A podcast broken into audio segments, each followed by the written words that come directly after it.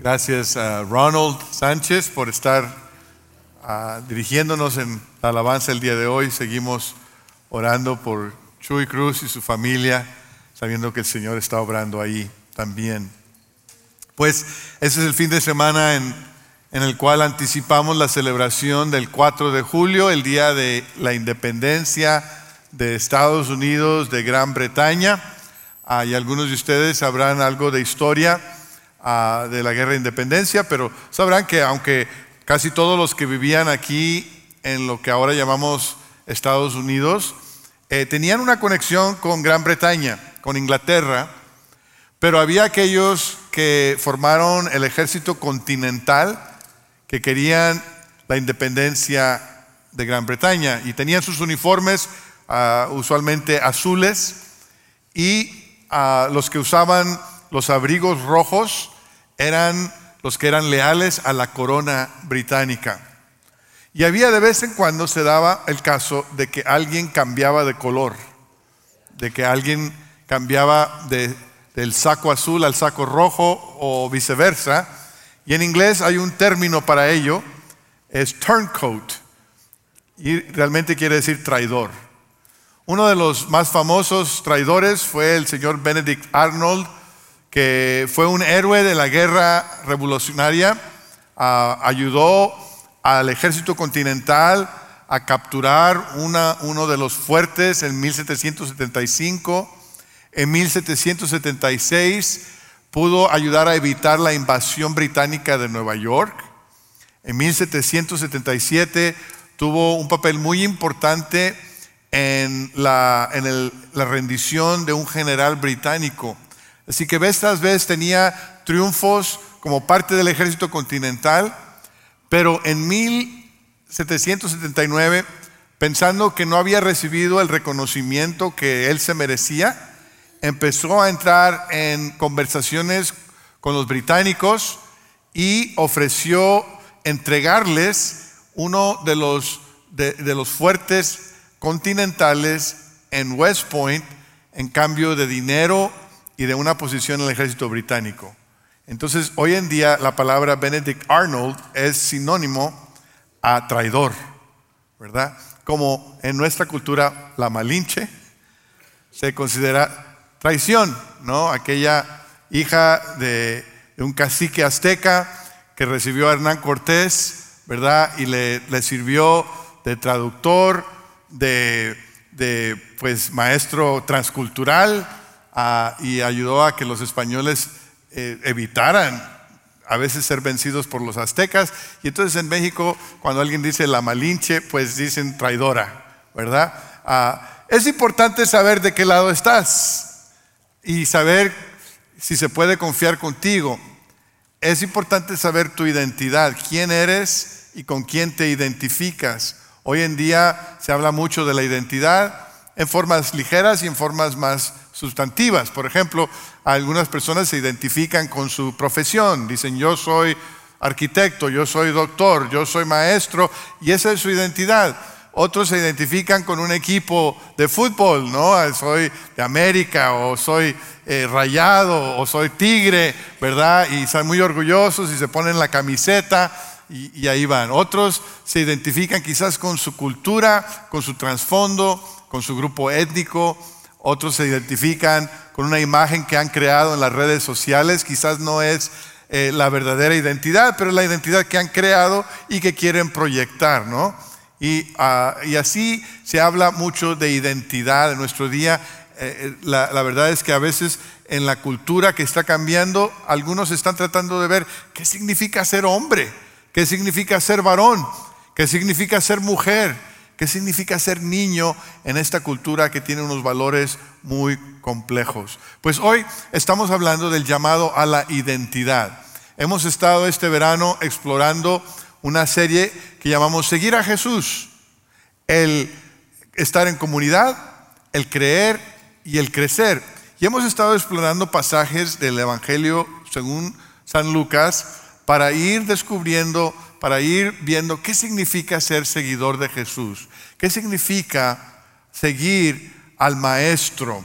Y hoy entonces entramos en el asunto de la identidad cuando llegamos al bautismo de Jesús en Lucas capítulo 3, versículo 21. Lucas 3, 21 es el texto de hoy y dice la palabra de Dios de la siguiente forma. Un día en que todos acudían a Juan para que los bautizara, Jesús fue bautizado también. Y mientras oraba se abrió el cielo y el Espíritu Santo bajó sobre él en forma de paloma. Entonces se oyó una voz del cielo que decía, Tú eres mi Hijo amado, estoy muy complacido contigo. Aquí en este relato del bautismo podemos ver mucho de la identidad del Señor Jesús y también nos informa acerca de nuestra identidad como seguidores de Jesús o como aquellos que estamos considerando ser seguidores de Jesús.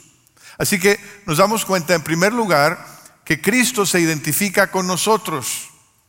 Cuando nosotros empezamos a preguntarnos, ¿quién soy yo? Es importante empezar aquí, en ver dónde el Señor Jesús se identifica conmigo, dónde el Señor Jesús se identifica con nosotros. Dice la palabra de Dios aquí que un día cuando todos acudían a que Juan los bautizara, Jesús fue bautizado también. Muy interesante. Estas personas venían de todas partes al río Jordán para que Juan los bautizara. Lucas nos dice que Juan estaba proclamando un bautismo de arrepentimiento y perdón de pecados. Así que las personas que están viniendo vienen con la convicción de que necesitan un cambio de que están alejados de Dios y quieren acercarse a Dios. Quieren arrepentirse de sus pecados, quieren recibir el perdón de sus pecados. Y entonces su, su, bautismo, su paso de bautismo es una declaración de que ellos desean un cambio. Y la pregunta es, ¿por qué Jesús se bautiza con ellos? Ahí están todos estos pecadores. ¿Y por qué Jesús se bautiza con ellos si Él no tiene pecado? si él no tiene nada de qué arrepentirse? La respuesta es que Jesús se bautiza porque Él desea identificarse con nosotros. Cuando Jesús baja a las aguas bautismales, lo que está diciendo es, yo estoy dispuesto a encontrarme contigo en tu lugar de necesidad y quebrantamiento. Yo estoy dispuesto a verme contigo en el lugar donde tú estás buscando redención. No te voy a pedir a que tú subas al cielo. No te voy a pedir que hagas una escalera al cielo para que llegues a donde yo estoy, sino que voy a bajar hasta las aguas bautismales y ahí me voy a encontrar contigo. El Señor Jesús entonces se identifica con nosotros.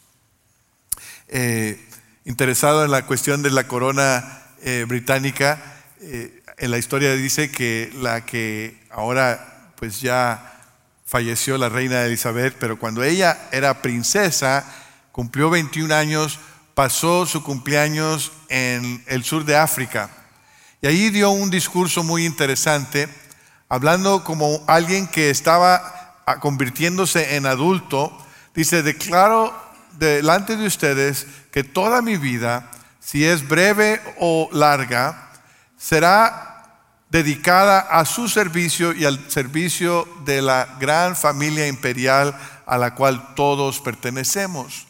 Interesante que ella en aquel momento se sentía conectada no solamente con los que vivían en Gran Bretaña, sino con todos los países que eran parte de ese imperio.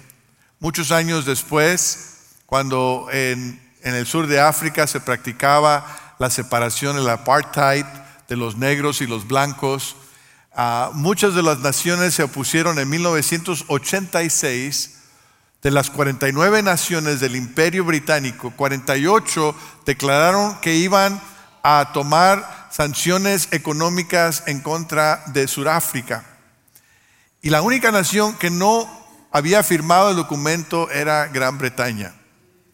La primera ministra del país no estaba convencida de que eso iba a funcionar. Pero la reina Elizabeth se identificaba con aquellos que estaban sufriendo la discriminación y el maltrato por, por parte de los blancos. hizo que su voz se escuchara, aunque no es común que una reina declare una posición política. Por eso no nos sorprende que tan pronto como Nelson Mandela fue declarado presidente, ella fue uno de los primeros líderes mundiales que reconoció su presidencia y que ayudó a que Sudáfrica se integrara a esta red de naciones. Algo muy conmovedor sucede cuando una monarca se preocupa por aquellos que son maltratados, por aquellos que son quizás olvidados o por aquellos que son aún rechazados. Las buenas nuevas del Evangelio es que el Rey del universo ha bajado hacia donde nosotros y se ha vuelto como nosotros que el rey del universo ha tomado en su cuerpo, ha tomado cuerpo de carne y hueso, ha caminado con nosotros, se ha vestido como nosotros, ha comido como nosotros comemos, ha hablado un lenguaje humano como nosotros hablamos un lenguaje humano y principia su ministerio en el bautismo. Y en las aguas del bautismo Jesús nos dice a nosotros, soy tu hermano soy tu hermano. Dios hecho carne llega y está con nosotros. Y aunque Él no tiene pecado, se identifica con los pecadores. En su bautismo Jesús no estaba buscando el perdón de sus pecados propios, sino estaba proclamando lo que Él iba a hacer para perdonar los nuestros. Cuando Jesús es bautizado por Juan y baja en las aguas del río de Jordán, es sepultado para anunciar que un día Él va a morir en la cruz y va a ser sepultado. Y cuando Juan lo levanta de esas aguas, está proclamando que un día Él va a resucitar de entre los muertos para vencer el pecado y la muerte por siempre. Aún en su bautismo, Cristo está haciendo un compromiso por nuestra redención. En su bautismo, Cristo se identifica con nosotros. En segundo lugar, Dios se identifica con Cristo. Mientras el Señor Jesús está llevando a cabo este rito del cual, al cual no se tiene que someter, el cielo habla. Solamente hay tres ocasiones en, en los evangelios en las cuales se oye una voz audible de Dios, del cielo.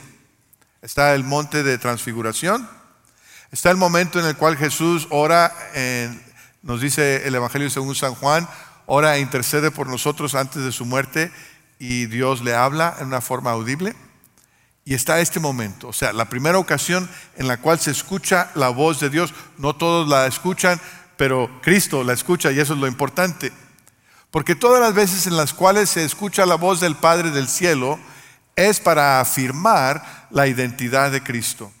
Fíjense una vez más en el versículo 21 que ya leímos, a la mitad del versículo, dice, y mientras oraba, se abrió el cielo y el Espíritu Santo bajó sobre él en forma de paloma.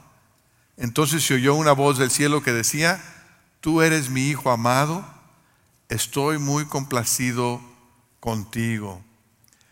El Padre Celestial dice a Jesús, tú eres mi Hijo, te amo y estoy complacido contigo.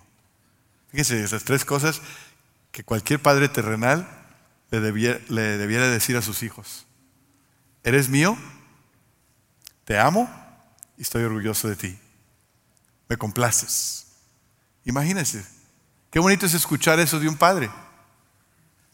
Me pregunto cuántas personas están hoy en día como adultos batallando con asuntos de identidad porque nunca escucharon a su padre decir, eres mío, te amo y estoy orgulloso de ti. Pero si Jesús lo necesitó escuchar, ¿cuánto más lo necesitan escuchar nuestros hijos? ¿No es cierto? Yo sé que como padres a veces se nos olvida hacer las cosas, pero quiero decirles que nunca es muy tarde para decirle a nuestros hijos adultos que son nuestros, que les amamos y que estamos orgullosos de ellos, que nos complacen, ¿no? Y cuando eres abuelo, pues te toca hacerlo aún mejor. ¿eh? Yo con Daniel tengo a veces tengo algunas conversaciones y le digo a Daniel, le digo, tú eres mío. Y me dice, no, soy de mi mamá. Y le digo, pues tu mamá es mía. Y me dice, no, mi mamá es mía. Y mi, hija está esperando una, una bebé, una nene, nena, y, entonces le digo a, Daniel, le digo, baby sister is mine. la hermanita tuya es mía. Y dice, no, es de mi mamá. Y entonces ya, pues, ya no pudiendo hacer nada, le digo, le digo, Uncle Steven, tu tío Steven es mío. Y dice, yes. You can have him. Y tenemos nuestro rito de despedirnos. Al despedirnos eh, hacemos knuckles y high five y besitos. Y ya al último, ya cuando se vaya, está en su asiento eh, con su cinturón puesto y todo, ya le digo, te amo. Así en español, te amo. Y me contesta, amo. Cuando él se va de mi casa, él quiero que, él quiero que sepa que es parte de una familia que lo ama y que se complace en él. El Padre Celestial hizo exactamente eso con el Hijo. En su bautismo le dice a él, tú eres mi Hijo, te amo y me complazco en ti. Y en ningún otro evento del ministerio público de Jesús vemos a toda la Trinidad en una forma tan visible. El Espíritu Santo desciende en forma de paloma, el Hijo se encuentra ahí sometiéndose por obediencia, por ejemplo, por identidad al bautismo y el Padre Celestial habla y afirma la identidad de su Hijo. La Trinidad, afirmando ese acto tan especial de Jesús en la vida y el ministerio de Jesús a su principio. Y Lucas no quiere que perdamos de vista esta identidad del que es Hijo de Dios, que es completamente humano y completamente divino. Eh, es más, Lucas nos da la genealogía aquí en el capítulo 3. ¿Qué le parece si la leemos toda? Ay, oye, son muy, son alumnos muy listos, ¿no? El, el servicio de las nueve y media dijo que no. Bueno, el versículo 23 dice, Jesús tenía unos 30 años cuando comenzó su ministerio, era hijo, según se creía, de José, hijo de Elí. Interesante, Lucas dice, bueno, la mayoría de la gente creía que Jesús era hijo de José, pero nosotros sabemos de quién, era su papá, de de veras, el que, el que lo declaró ahí en su bautismo. Y aunque Mateo, como ustedes saben, sigue la genealogía de Jesús desde Abraham, porque quiere que sus lectores sepan que Jesús es el cumplimiento de todas las promesas del pueblo judío. En el caso de Lucas, la genealogía va hasta Adán. Vamos a brincarnos hasta el versículo 38 Dice, hijo de Enos, hijo de Seth, hijo de Adán, hijo de Dios. Lucas quiere que sepamos que el Señor Jesús tiene una identidad muy singular. Es hijo de Dios en la forma divina y es hijo de Dios en la forma humana. Es completamente divino, completamente humano y esta identidad tiene que ver con su ministerio, tiene que ver con lo que sigue en la vida de Jesús. Inmediatamente después de su bautismo, Jesús va al desierto y ahí es tentado por el diablo. Tres veces el diablo lo tienta y todas las veces que lo tienta tiene que ver con la identidad de Jesús. Fíjense lo que el diablo le dice. Si eres tú el Hijo de Dios, ¿Se da cuenta de lo que el diablo está haciendo? Está poniendo en tela de duda su identidad. No le dice, oye, yo no creo que tú e-, seas el Hijo de Dios. Pero le dice, si eres, a ver, compruébalo. Es lo mismo que hace la serpiente en el jardín del Edén. ¿De veras que Dios dijo tal y tal y tal? Es, es poner en tela de duda. Es la forma en que el diablo trabaja. ¿De veras, ¿De veras eres cristiano tú? ¿De veras esas son las promesas que Dios te hizo? ¿De, veras estás entregado al Señor? ¿De veras? Y, empieza a meter dudas. Pero fíjese cómo el Señor Jesús le responde al diablo aquí. Cuando el diablo quiere que Jesús compruebe que es hijo de Dios, Jesús le dice, escrito está. Escrito está. ¿Sabe lo que está diciendo el Señor Jesús? Dios ya habló. Y no tengo que debatirlo contigo, diablo. Dios ya dijo. Y ese asunto ya está arreglado. Aquí no estamos debatiendo mi identidad, porque el Señor ya dijo que yo soy su Hijo amado en el cual Él tiene complacencia. Así que vete de aquí, diablo. Y el diablo se fue, después de fracasar en la tentación de Jesús. La vida y ministerio de Jesús dependería de esa identidad. Jesús, humano 100% y divino 100%, debería siempre mantener muy claro su identidad como hijo de Dios para que su ministerio tuviera éxito, pero más que nada para que su obra redentora pudiera llevarse a cabo. Lo que Dios le dice a Jesús aquí es lo único que es importante para él. Y así debe ser para cada hijo de Dios. Lo que Dios ha dicho que tú eres es lo más importante. No lo, que otros creen o lo que otros quieren que seas o lo que tú crees que tienes que probarle al mundo que eres. Lo único que cuenta en tu identidad es lo que Dios ya ha dicho que eres. Lo que Dios ya dijo acerca de ti en la cruz del Calvario. Que te ama y que Él está dispuesto a redimirte, a perdonarte, a darte vida eterna. Eres amado en Cristo. Y en tercer lugar, nosotros nos identificamos con Cristo. Jesús nos invita a seguirlo. Y entonces nos dice que principiemos con el bautismo. El bautismo es el inicio de la jornada con Jesús. No es el punto medio de la jornada, no es a tres cuartos o al final. El bautismo es el principio de nuestro caminar con Cristo. Seguir a Jesús quiere decir que, que lo conocemos, que estamos con Él, que lo imitamos, que un día vamos a ser como Él. Y entonces si Jesús inicia su ministerio en el bautismo, nosotros iniciamos nuestra jornada con Él en el bautismo. Tenemos varias personas aquí en la iglesia que eh, son muy apasionados acerca del evangelismo y forman parte de una red ah, de personas que comparten el evangelio en lugares públicos, en las casas, aquí en McAllen, en Reynosa o aún en viajes misioneros.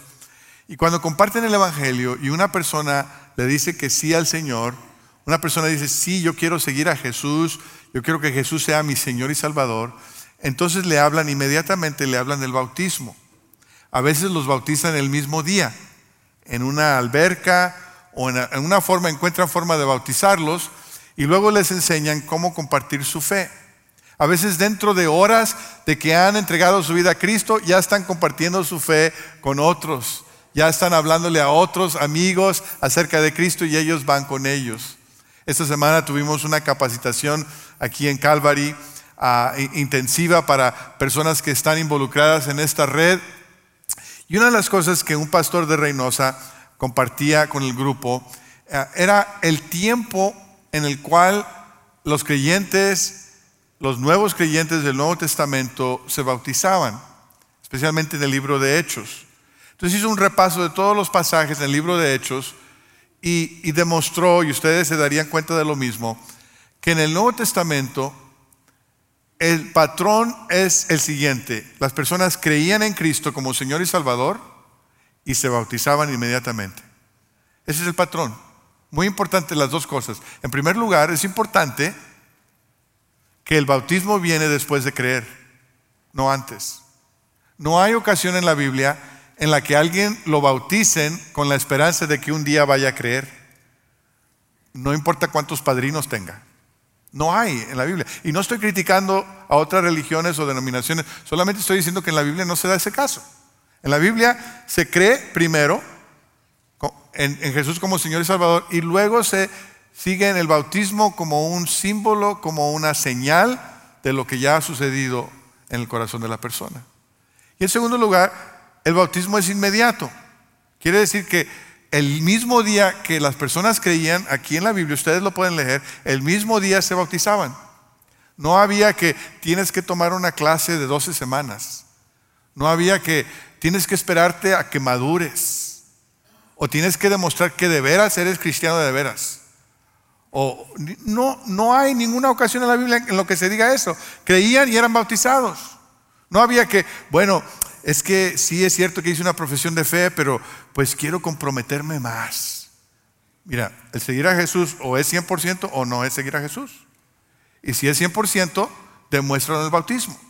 Tiene que venir inmediatamente después de haber creído. Así es en el Nuevo Testamento y así debe ser hoy. Confiar en Cristo quiere decir que tenemos la fe de que lo que Él hizo en la cruz del Calvario es suficiente para perdonar nuestros pecados, que no hay que añadirle más, ni el bautismo es parte de la salvación. El bautismo no nos salva. El bautismo es un símbolo del milagro que sucede adentro de nuestras vidas cuando ponemos nuestra fe en Cristo Jesús. Solo Cristo salva. Entonces, creer que Cristo nos puede salvar, que es suficiente, que Él se levantó de la tumba y resucitó de entre los muertos con poder para darnos vida eterna. Eso es confiar en Jesús. Eso es recibir la salvación. Eso es ser seguidor de Jesús. Y creer que cuando somos sepultados en el agua del bautismo nos identificamos con su muerte. Y cuando somos levantados de las aguas bautismales nos identificamos con su resurrección, con la promesa de vida nueva. Fíjense lo que dice Romanos 6, versículo 3. Romanos 6, 3. Dice así. ¿Acaso no saben ustedes que todos los que fuimos bautizados para unirnos con Cristo Jesús, en realidad fuimos bautizados para participar en su muerte? Por tanto, mediante el bautismo fuimos sepultados con Él en su muerte a fin de que, así como Cristo resucitó por el poder del Padre, también nosotros llevemos una vida nueva. Así que cuando nos bautizamos estamos proclamando lo que Jesús hizo. Por eso nos bautizamos por inmersión, porque proclama la sepultura de Jesús y la resurrección de Jesús.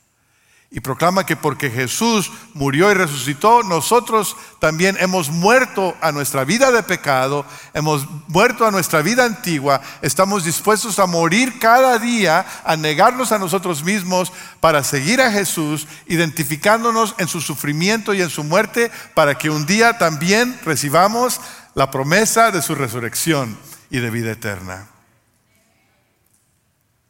Nunca me olvidaré de mi propio bautismo. Tenía 12 años y había hecho una profesión de fe antes, años antes, pero mis padres querían que me esperara para que entendiera bien lo que estaba haciendo y hicieron lo correcto. En el caso de los niños, es importante que los niños sepan lo que están haciendo, que, que comprendan lo que es seguir a Jesús. Pero era el fin de semana de mi cumpleaños, iba a cumplir 12 años y era fin de semana de resurrección también. Nuestra congregación se reunía en Monterrey, pero ese fin de semana fuimos a un lugar cerca de Monterrey, cerca de Montemorelos, un lugar que se llamaba La Morita. Y ahí había un río y tuvimos un, picnic ahí afuera ah, y ahí nos, nos íbamos a bautizar. Yo estaba bien emocionado porque había esperado muchos años como niño y ahora ya cumplía los 12 años, ya era niño grande y ya me tocaba bautizarme.